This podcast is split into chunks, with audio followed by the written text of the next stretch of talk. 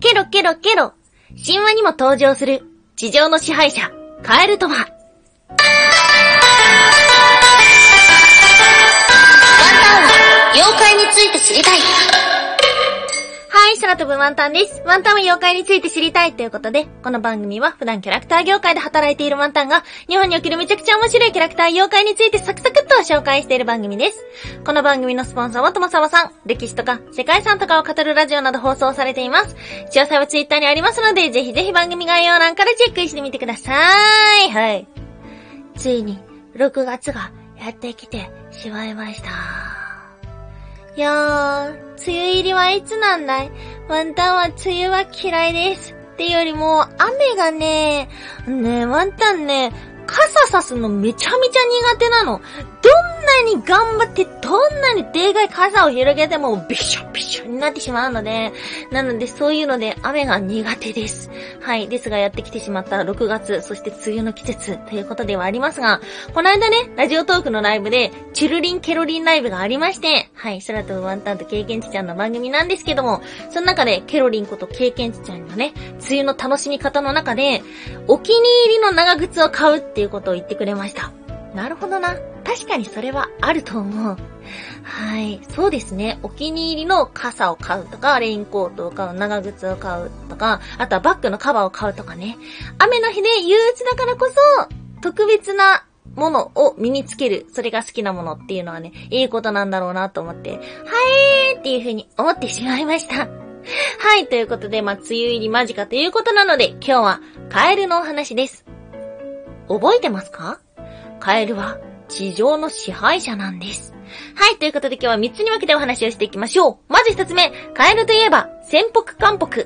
そして2つ目、カエルは地上の支配者最後3つ目、コマガエル埼玉県のマカサンハンニャイン。はい、ということで、まず一つ目。カエルといえば、潜伏韓北。覚えていますか？富山県の妖怪潜伏韓北。大きなヒキガエルの体に人間の顔を持っています。はい。これ一体何者なのかというと、家に人が亡くなると現れる妖怪です。3週間はその家に居座るんですが、4週間経つと、亡くなった人の魂を墓場へ導くと言われています。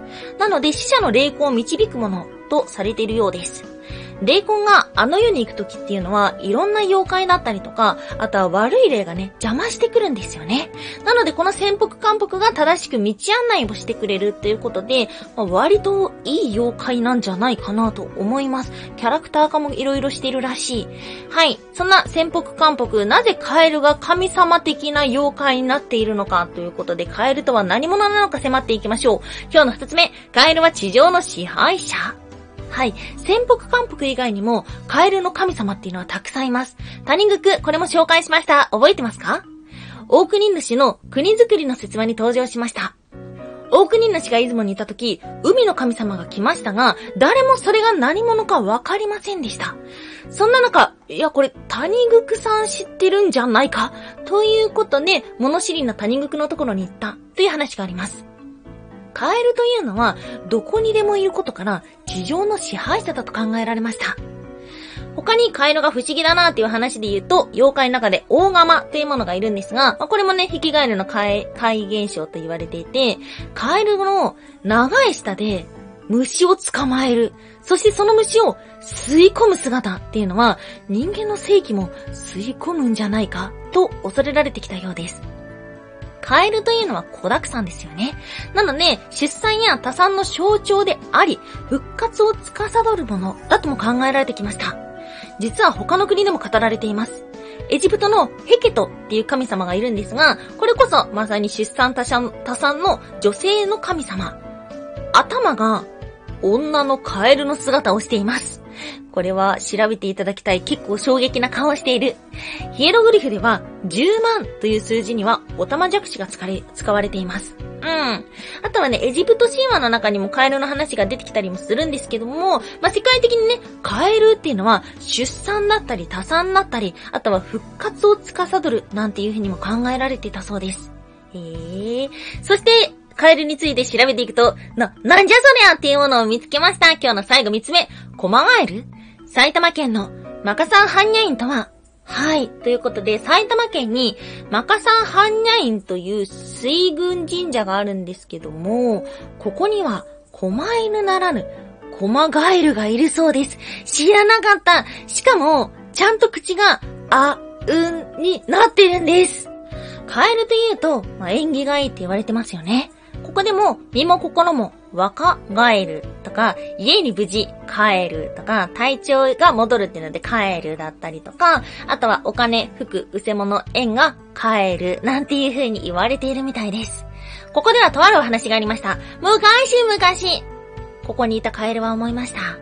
僕も人間のように立って歩きたい。ということで、熱心に願掛けをしていると、神様が願い事を叶えてくれて、歩けるようになりました。しかし、カエルは立って歩けるようになってから気づいたのです。カエルの目は、立ってしまうと後ろについてしまうので、前が全然見えない。うまく歩けないということで、カエルはまた願いました。元に戻してください。はい。ということで、それ以降カエルは、やっぱり立って歩きたいな。やば戻してほしいな。っていうことで、願いをコロコロ変えていきます。それに神様はついに怒ってしまって、もう何も聞いてくれなくなりました。そんな困った時に、不動明王が現れて元の姿に戻した。そこからカエルは二度と立って歩きたいとは思わなくなった。というようなお話があります。えー、ちょっとお茶目なカエル。確かに、カエルが立っちゃったら、まあ見れないもんね。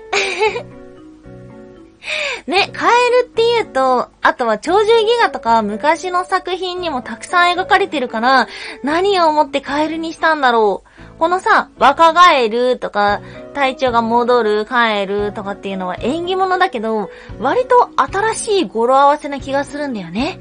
だからやっぱり昔の人は、カエルがオタマジャクシからカエルの姿に変わっていく姿が不思議だなっていうふうに思ったりとか、まあ、たくさん子供を産むっていうことで、多産の象徴として不思議な生き物、そして身近にいる神様だと考えていたのかもしれません。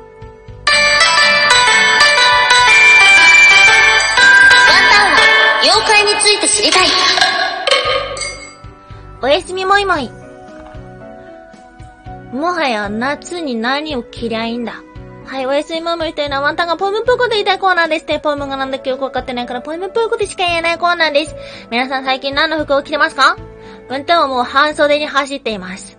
でもさ、今半袖着ちゃったらさ、もうさ、な、夏は何を着たらいいんだってなってるんですけど。これ冬も言うよね。いや、今コートを着たら冬は何を着るんだ？ですよ。ど、どうなってしまうんだ？ね、じめじめしてきましたね。湿度がなんて言ったって辛い。あとさ、ワンタンもさ、今会社出社してるんだけど、去年の夏、一昨年の夏っていうのは家で仕事してたから、だからさ、外耐えれるかなっていうのが不安で仕方ないです。はい。いい暑さ対策があれば教えてください。はい。ということで今日もお聴きいただきましてありがとうございました。以上、空飛ぶワンタンでした。